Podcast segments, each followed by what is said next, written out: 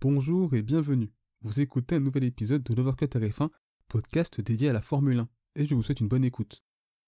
La pluie a très largement pimenté cette journée du vendredi. Avec une seule séance d'essai libre pour se préparer et des conditions climatiques compliquées et très variables, ces qualifications passionnantes ont donné pas mal de surprises. Alors concrètement, les enseignements à retenir dans cette séance de qualification et que peut-on espérer lors du sprint du samedi, on voit tout ça dans cet épisode.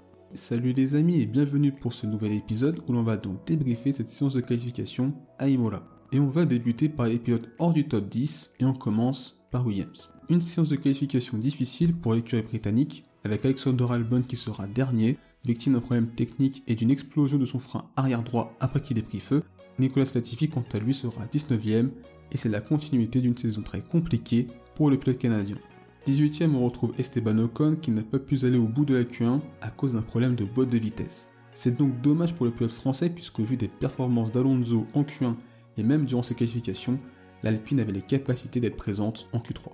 Pour son Grand Prix à domicile, AlphaTauri n'a pas brillé avec ses deux pilotes éliminés en Q1, Yuki Tsunoda devant Pierre Gasly. Le pilote japonais échoue à 4 millièmes du passage en Q2.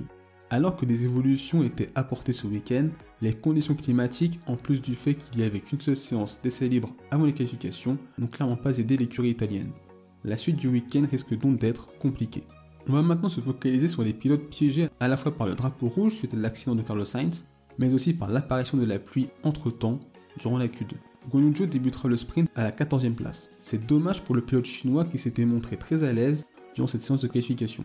Lance Stroll 15e et Mick Schumacher 12e font aussi partie des piégés du drapeau rouge et de l'apparition de la pluie. Et enfin, on va parler de Mercedes. Un vendredi très difficile pour l'écurie allemande avec George Russell 11e et Lewis Hamilton 13e. On peut considérer que ces éliminations ne sont pas une réelle surprise, tant les flèches d'argent ont souffert lors des essais libres 1 et de la Q1. Le passage de justesse en Q2 pour les Mercedes, surtout pour Hamilton seulement 4 millièmes plus rapide que Yuki Tsunoda, en est la parfaite illustration. Je pense personnellement que ce format de week-end avec les sprints n'aide clairement pas l'équipe. On l'avait vu à Melbourne et à Jeddah, c'est surtout le vendredi où elle souffrait, mais elle pouvait se rattraper le samedi grâce aux trois séances d'essais libres. Là, ce n'était pas possible et ça met en lumière leurs difficultés. À voir comment ils se rattraperont lors du sprint et de la course, la chance pour eux étant qu'il y a un sprint avant le Grand Prix, mais dépasser et remonter ne sera pas une tâche aisée. Voilà pour les pilotes hors du top 10 et on passe maintenant aux 10 premiers de cette séance de qualification. Dixième, on va retrouver Carlos Sainz qui a malheureusement tapé le mur en Q2.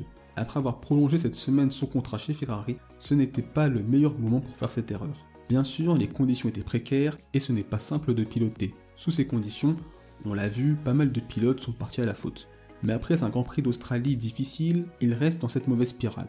J'avais évoqué en début de saison, durant mes débriefs, que pour le pilote espagnol, avoir une voiture qui lui permette de gagner des courses à régulière était quelque chose de totalement nouveau alors que Leclerc en 2019 nous a montré qu'il avait les capacités d'être au niveau avec ce genre de monoplace. Cette pression et ces enjeux ont l'air de peser sur l'Espagnol à l'heure actuelle.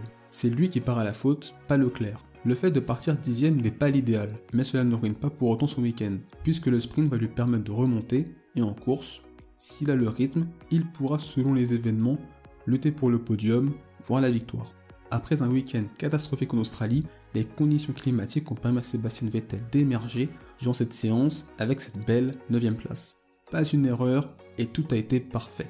C'est une belle manière de rebondir pour lui et son équipe. Malgré tout, la suite du week-end risque d'être difficile, l'Aston Martin étant pour le moment pas à régulière, une équipe capable de finir dans le top 10. Mais revoir le pilote allemand à cette position fait énormément plaisir. Valtteri Bottas sera quant à lui 8 et c'est une belle séance de qualification de la part du pilote finlandais qui revenait en Q3 après un week-end australien plus compliqué dans l'exercice du tour rapide. Le voir devant les Mercedes peut faire sourire, mais ça montre encore une fois à quel point cette affaire Romeo est bien née. Septième, on retrouve Sergio Perez. Au final, on peut dire qu'au vu de la performance de Verstappen, ce sont des qualifications décevantes de la part du pilote mexicain. Mais avec les drapeaux rouges qui ont pu tomber au mauvais moment et des conditions climatiques changeantes, c'est un moindre mal pour lui. Le sprint va lui permettre de remonter la Red Bull est tout de suite des McLaren, des Alpines et des Haas. Daniel Ricciardo sera lui 6 et c'est une très belle performance pour l'Australien. Il est d'ailleurs sur la lancée de ce Grand Prix d'Australie, et en tout cas la McLaren a l'air d'aller mieux. Il faudra confirmer cela lors du sprint et de la course, mais après un week-end catastrophique à Bahreïn, l'écurie britannique a su redresser la barre. Fernando Alonso débutera ce sprint 5ème. Ses qualifications montrent que l'Alpine est compétitive, mais aussi régulière dans ses performances cette saison. Par contre, et on l'a vu avec Esteban Ocon, la fiabilité ce n'est pas encore ça. C'est tout de même de bon augure pour le sprint et la course, à condition de les terminer. Quatrième, on va retrouver Kevin Magnussen qui a réalisé une superbe séance de qualification sur le circuit d'Imola. C'est tout simplement la meilleure séance de qualification de l'histoire de Haas. Malgré une erreur sans conséquence en Q3, c'est encore un excellent résultat de la part du pilote danois qui réalise un début de saison assez incroyable. Et il faudra voir ce que ça va donner lors du sprint et de la course, mais généralement quand Magnussen est bien placé, il déçoit rarement cette saison. Landon Norris sera troisième. On le sait, dans les conditions difficiles, le pilote britannique parvient toujours à réaliser d'excellentes performances et ça a été encore une fois le cas lors de cette séance de qualification. Il a su être rapide au bon moment, ne pas se faire piéger par des drapeaux rouges ou encore les changements de conditions. C'est une belle façon de débuter le week-end et ce sera à confirmer lors du sprint ce samedi et lors de la course ce dimanche. Charles Leclerc partira donc lors du sprint depuis la deuxième place. On l'avait vu malgré sa rapidité ce week-end faire pas mal d'erreurs lors de la séance d'essai libre du vendredi. En qualification, on ne saura jamais vraiment s'il avait les capacités sur l'ultime drapeau rouge d'avoir la pole position. Dans des conditions difficiles et au moment où ça compte, il a su ne pas faire l'erreur, ne pas se faire piéger et ça montre tout de même l'ascendant que Charles Leclerc prend Grand Prix après Grand Prix sur Carlos Sainz. Une deuxième place, c'est un très bon résultat pour lui, notamment dans l'optique du championnat, et il sera intéressant de voir ce qu'il pourra faire lors du sprint. Max Verstappen est donc l'auteur de la pole position. C'est la 14e de sa carrière, et après un début de saison marqué par des Ferrari rapides et un manque de fiabilité de sa machine, cette pole position, la première cette saison, va lui faire du bien, ainsi qu'à Red Bull. Comme je l'ai dit pour Leclerc, il n'a pas fait d'erreur, il a été rapide, solide, pas pris au piège par les différents événements. Pour le moment, c'est donc un excellent week-end, mais le reste du week-end sera long, avec un sprint et un grand prix, au cours duquel il faudra être rapide et les terminer. Justement, que peut-on donc espérer pour le sprint? Tout d'abord, n'hésitez pas à voir ou écouter mon précédent épisode où j'évoque justement les sprints, à la fois le format, les raisons de leur mise en place et mon avis au sujet de ces sprints. Concernant le sprint à venir à Imola, les risques de plus seront bien plus faibles par rapport à vendredi. Le sprint devrait donc se dérouler dans des conditions sèches. Au vu du tracé d'Imola réputé difficile par ses possibilités de dépassement en plus de l'étroitesse de la piste, le départ et le premier tour seront primordiaux.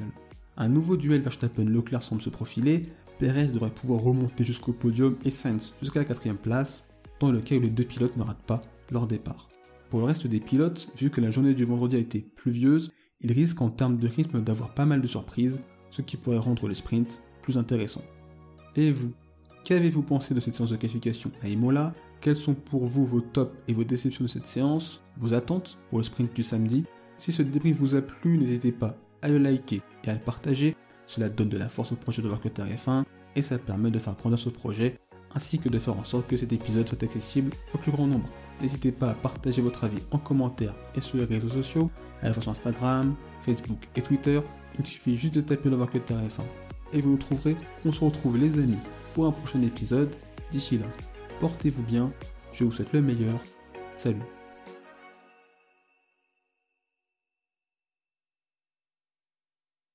Merci d'avoir écouté cet épisode. S'il vous a plu, n'hésitez pas à vous abonner au podcast de Workout F1 ainsi qu'à la chaîne YouTube.